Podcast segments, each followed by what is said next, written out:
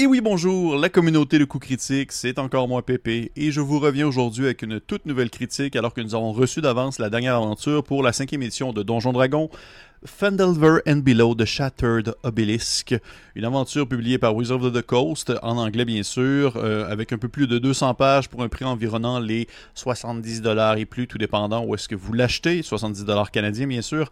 Euh, la sortie officielle est le 19 septembre 2023, donc si vous écoutez cette vidéo le jour où nous la publions publiquement, eh bien c'est aujourd'hui. C'est normalement le livre devrait être disponible aujourd'hui chez votre détaillant favori. Et en fait, le but de cette vidéo, c'est de vous présenter un peu de quoi est-ce qu'il en retourne, de quoi est-ce que ça parle, cette aventure où on peut apercevoir sur le dessus plusieurs gobelins qui semblent être mal, euh, mal intentionnés, dont un qui a l'air de dégager des pouvoirs arcaniques et, maléfiques juste qui tient un menhir sur son dos, tel un culturiste de son, de son époque.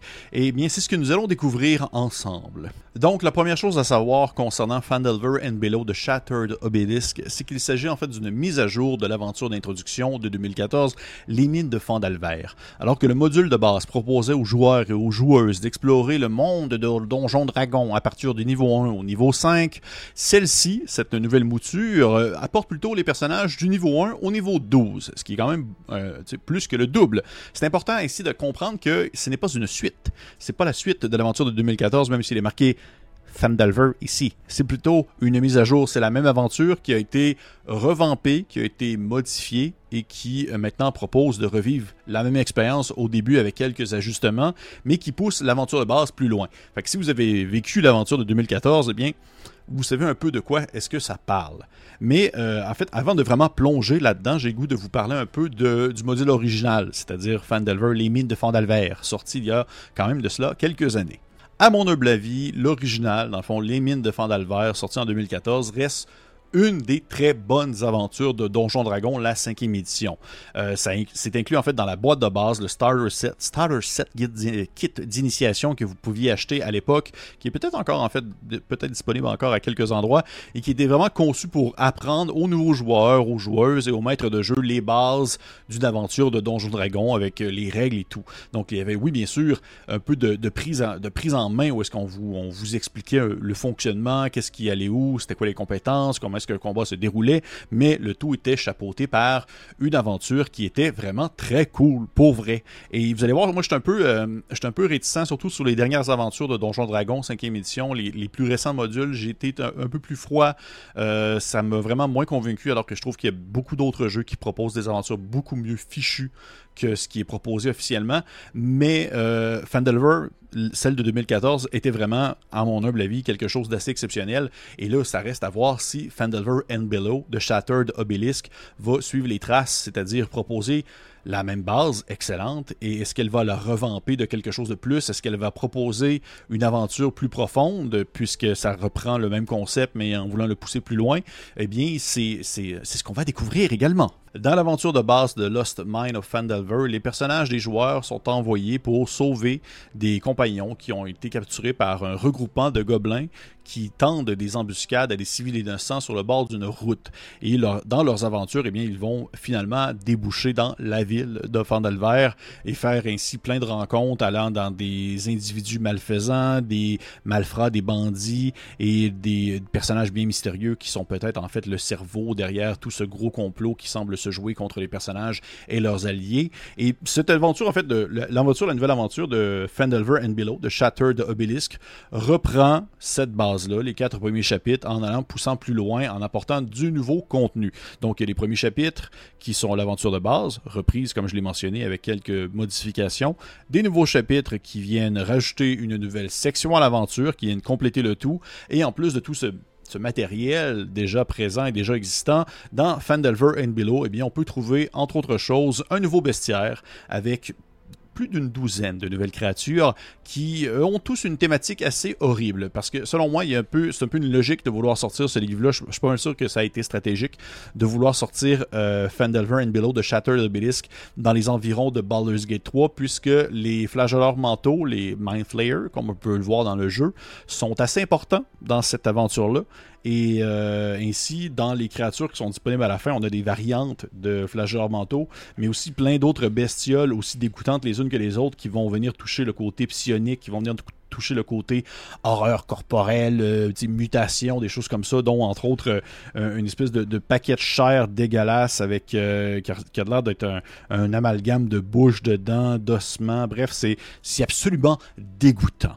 Il y a également une autre annexe qui va proposer des objets magiques que les joueurs vont pouvoir découvrir et ou utiliser durant la partie. Ils sont bien sûr associés à la campagne en soi, mais ils peuvent être transposés ailleurs si besoin est. Il y a une carte recto verso euh, que je ne vais pas euh, démancher, démancher pour l'instant. Je ne vais pas l'arracher parce que à chaque fois que je fais ça, je détruis mes livres. Fait que j'ai vraiment pas le goût de le faire cette fois-ci parce que le livre est quand même euh, franchement beau. Qui est une carte recto verso de la région de Fandelver d'un côté, de l'autre côté la ville de Fandelver. Il y a aussi des nouvelles tables aléatoires pour des rencontres, des accroches d'aventure, des backgrounds pour des personnages et bien sûr des nouvelles illustrations qui sont autant de l'intérieur que de la couverture qui n'est pas la même. Vous reconnaissez que c'est pas la couverture de base de Fandelver.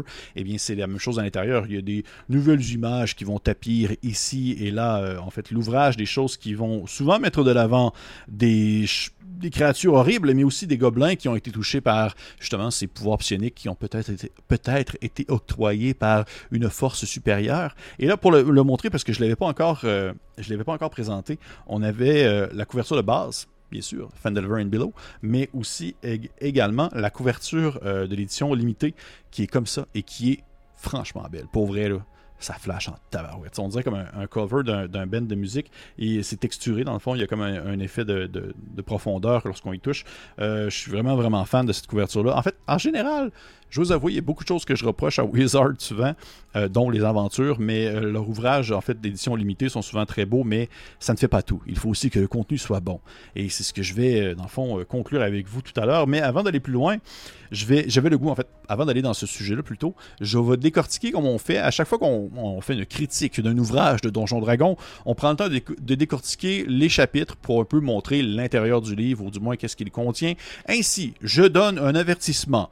Si vous pensez le jouer, jouer cette aventure comme un joueur ou joueuse, je vous conseille fortement de, de passer plusieurs minutes beaucoup plus loin afin de, de ne pas être divulgaché, de ne pas être spoilé par ce que je vais mentionner, parce que je vais présenter les différents chapitres qui sont proposés dans l'ouvrage, et il y a de bonnes chances que vous sachiez des choses que votre maître de jeu ne voudrait pas que vous, euh, que vous en soyez connaissance, que vous ne soyez pas que, que vous ne connaissiez pas en fait ces, ces 10 éléments.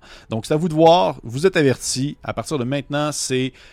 il y a plein de spoilers. J'ouvre tout. J'ouvre les machines. Vous allez tout savoir de cette aventure. Donc, euh, si vous ne voulez pas, eh bien, avancez. Le chapitre 1 commence avec un voyage dangereux. L'aventure commence, comme on le connaît dans, le, le Starter Set, le kit d'initiation, où les personnages sont engagés à la ville de Neverwinter pour aller euh, livrer un paquet jusqu'à la ville de, de Fandelver. Et en chemin, les personnages vont tomber dans une embuscade tendue par un groupe de gobelins dont ils apprennent rapidement qu'ils ont kidnapper euh, des compagnons, des gens qu'ils connaissent, un certain guerrier du nom de Siddhar Hallwinter et aussi euh, une autre personne du nom de Gundren. Les personnages doivent faire face à l'embuscade, se combattre, euh, faire des choses, se, se battre, se, faire, bref, ce qu'on sait le, faire le mieux dans une partie de Donjon Dragon, c'est-à-dire la baston.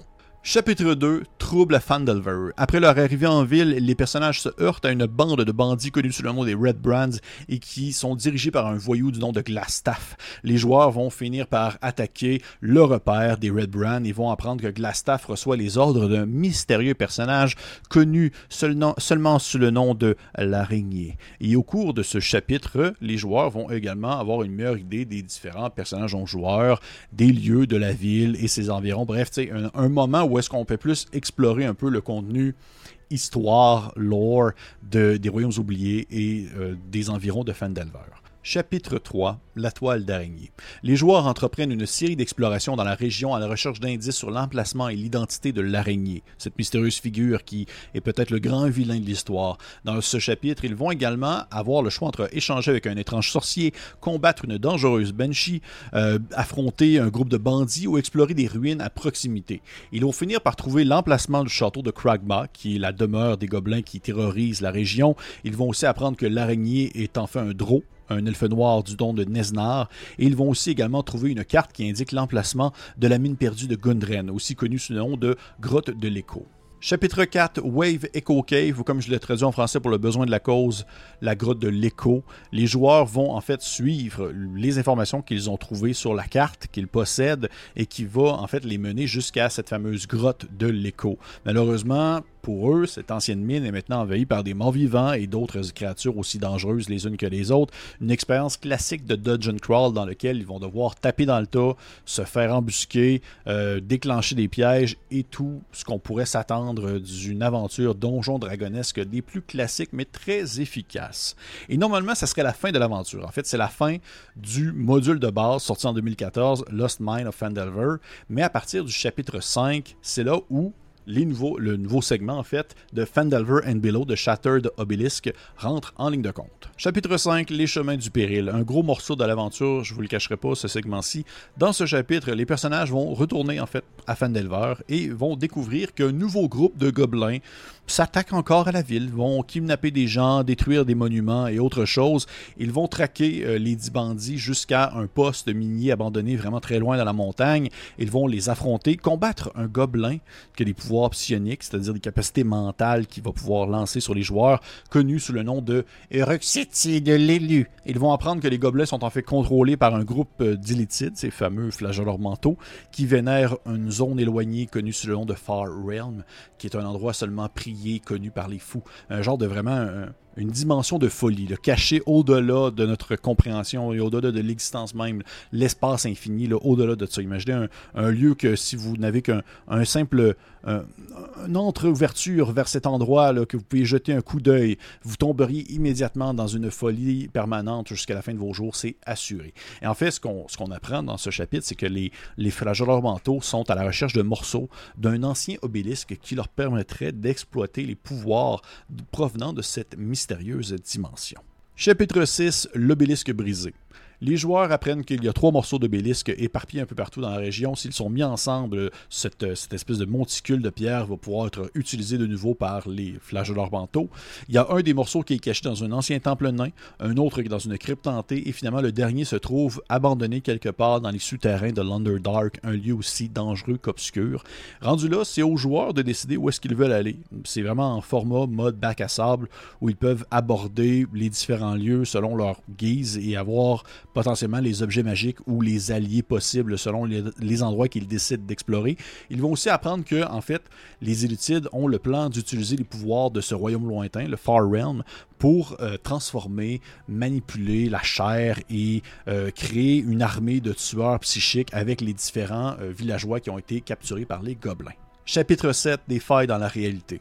Les personnages découvrent que les flageoleurs mentaux opèrent depuis une forteresse située quelque part dans l'Underdark et que ceux-ci sont sur le point de terminer un rituel qui va leur permettre de relier, de connecter le monde dans lequel ils se trouvent actuellement avec le Far Realm et possiblement faire venir une créature, un dieu des ténèbres dans les environs de Fendelver. Si les joueurs ainsi, c'est dans une course contre la montre. C'est vraiment un chapitre course contre la montre où est-ce qu'ils doivent se dépêcher à courir jusqu'à la forteresse pour euh, arrêter la cérémonie avant que celle-ci ne Sashev. Chapitre 8, Au-delà d'une étoile sans lumière. Le dernier chapitre, les personnages sont bien costauds, ils sont bien prêts, ils sont, ils ont, ils sont au-dessus du niveau 10, ils peuvent tout affronter. Dans ce segment de l'aventure, cette partie finale, ils doivent traverser le portail que les flageoleurs mentaux ont ouvert pour aller voyager jusque dans le Far Realm et ainsi affronter cette créature, ce dieu des ténèbres connu sous le nom de Ilvash. Ils vont devoir naviguer au-delà d'un labyrinthe interdimensionnel, affronter des créatures horribles et démoniaques, des mutations terribles et ils vont devoir tenter de stopper les flageoleurs mentaux et leurs dieux sombres avant que ceux-ci transforment pour de bon les habitants de la ville de Fandelver. Et euh, pour vrai, là, on est vraiment dans le psychédélique. Oui, c'est très bourrin comme finale, mais c'est aussi vraiment très étrange. On est beaucoup dans le euh, dans l'horreur cosmique, là, je, vais, je le dire. C'est littéralement le Far Realm, le royaume lointain, euh, les flageoleurs mentaux, même Ilvash en question, le, le dieu que les flageoleurs mentaux prient et qui veulent rapporter vers eux. Euh, je vous le montrerai pas, je vais vous garder une certaine surprise, mais imaginez comme un paquet de tentacules avec des yeux, autant dans son visuel que dans sa description et dans sa capacité, ça, ça, sent beaucoup le mythe de Cthulhu. Je pense que c'est volontaire, c'est quelque chose qu'il voulait euh, faire refléter dans l'aventure en soi. Et euh, ça conclut en fait l'aventure qui est de Shattered Obelisk, du chapitre 1 au chapitre 8. Petit point intéressant à mentionner, c'est pas la première fois qu'une aventure de Donjon Dragon pour la cinquième édition fait mention de ces fameux obélisques, ces fameux menhirs qui se lèvent de la terre euh, en pierre, qui sont apparus pour la première fois dans Out of the Abyss il y a de cela bien longtemps et qu'on a pu aussi apercevoir dans A Rime of the Frost Maiden, un peu plus récent, une aventure que j'ai énormément appréciée et qui touchait aussi beaucoup au côté horreur cosmique, horreur, euh, flagelleur mental, etc., qu'on peut aussi retrouver dans Shattered Obelisk. Et je dois avouer que j'aime bien le lien qui se fait entre ces différentes aventures une espèce de point commun, un tronc commun que les joueurs peuvent peut-être comprendre s'ils ont vécu les autres modules aussi, que ce soit avec les mêmes personnages peut-être, qui sait, je ne sais pas comment est-ce que le maître de jeu aurait arrangé ses flûtes, mais ou pas, mais c'est des petits clins d'œil comme ça que je trouve tout de même assez intéressants. Et maintenant, est-ce que c'est bon? Est-ce que c'est une bonne aventure? Là, je vous ai quand même fait une, bonne présentation, les huit chapitres, l'introduction, la comparaison avec euh, le livre, l'autre livre sorti en 2014. Et je dois vous avouer, moi, comme je l'ai mentionné, je pense euh, un peu plus tôt dans la vidéo, je suis très sévère concernant les aventures euh, de Donjon Dragon 5e édition.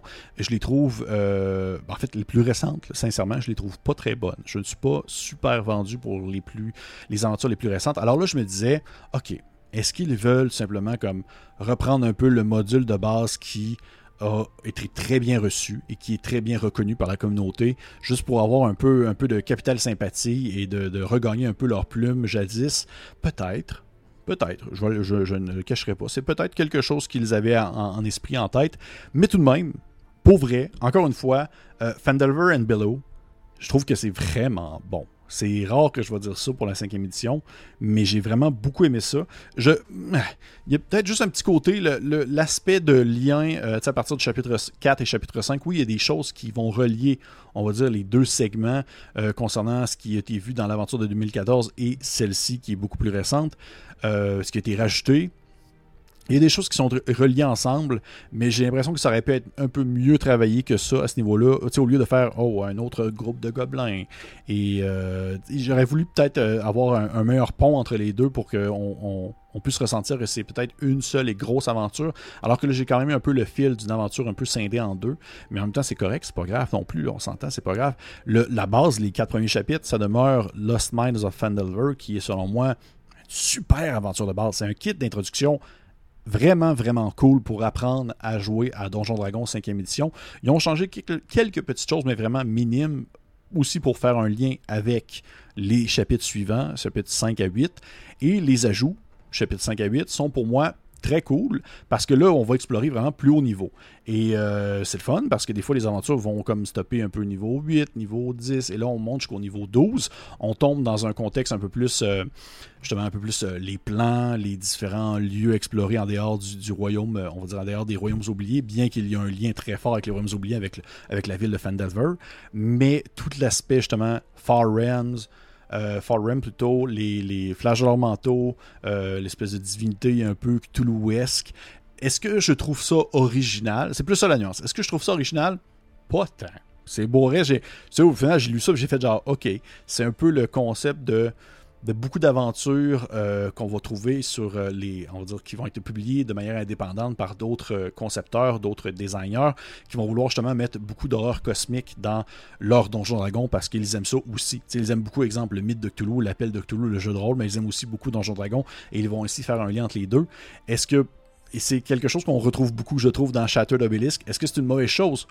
Non, pas du tout. Ça rend vraiment pour elle, je trouve que c'est une très très cool aventure. Ça, peut vraiment, euh, je crois, être vécu par des personnes qui ne connaissent pas du tout Donjon Dragon et leur faire expérimenter le tout du niveau 1 au niveau 12, ce qui est vraiment, vraiment très cool. Est-ce que pour autant je trouve ça très original? Pas du tout, mais en même temps, c'est pas grave. Pour moi, Donjon Dragon, ce n'est pas fait pour être original, du moins les, les modules préécrits, c'est fait pour être bien fait. Et les derniers modules, je ne les trouvais pas très bien faits, alors que celui-ci, pour vrai, c'est très cool. Des très cool monstres, très cools affrontements, des environnements différents, des lieux différents à explorer, un visuel euh, de béton, une carte à la fin. Euh, j'aimerais ça. En fait, je pense que la seule chose que je trouverais cool, ça soit que ce livre-là soit offert dans un kit d'initiation.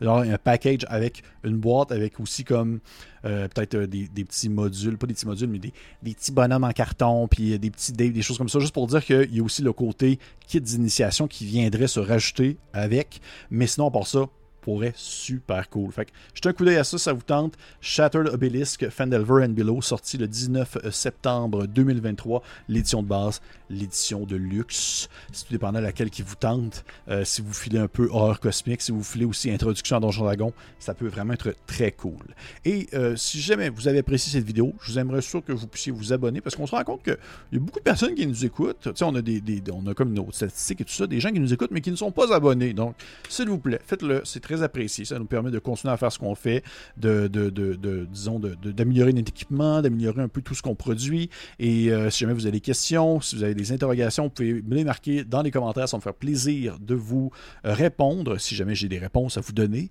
Et pour les autres, on se dit à la prochaine fois.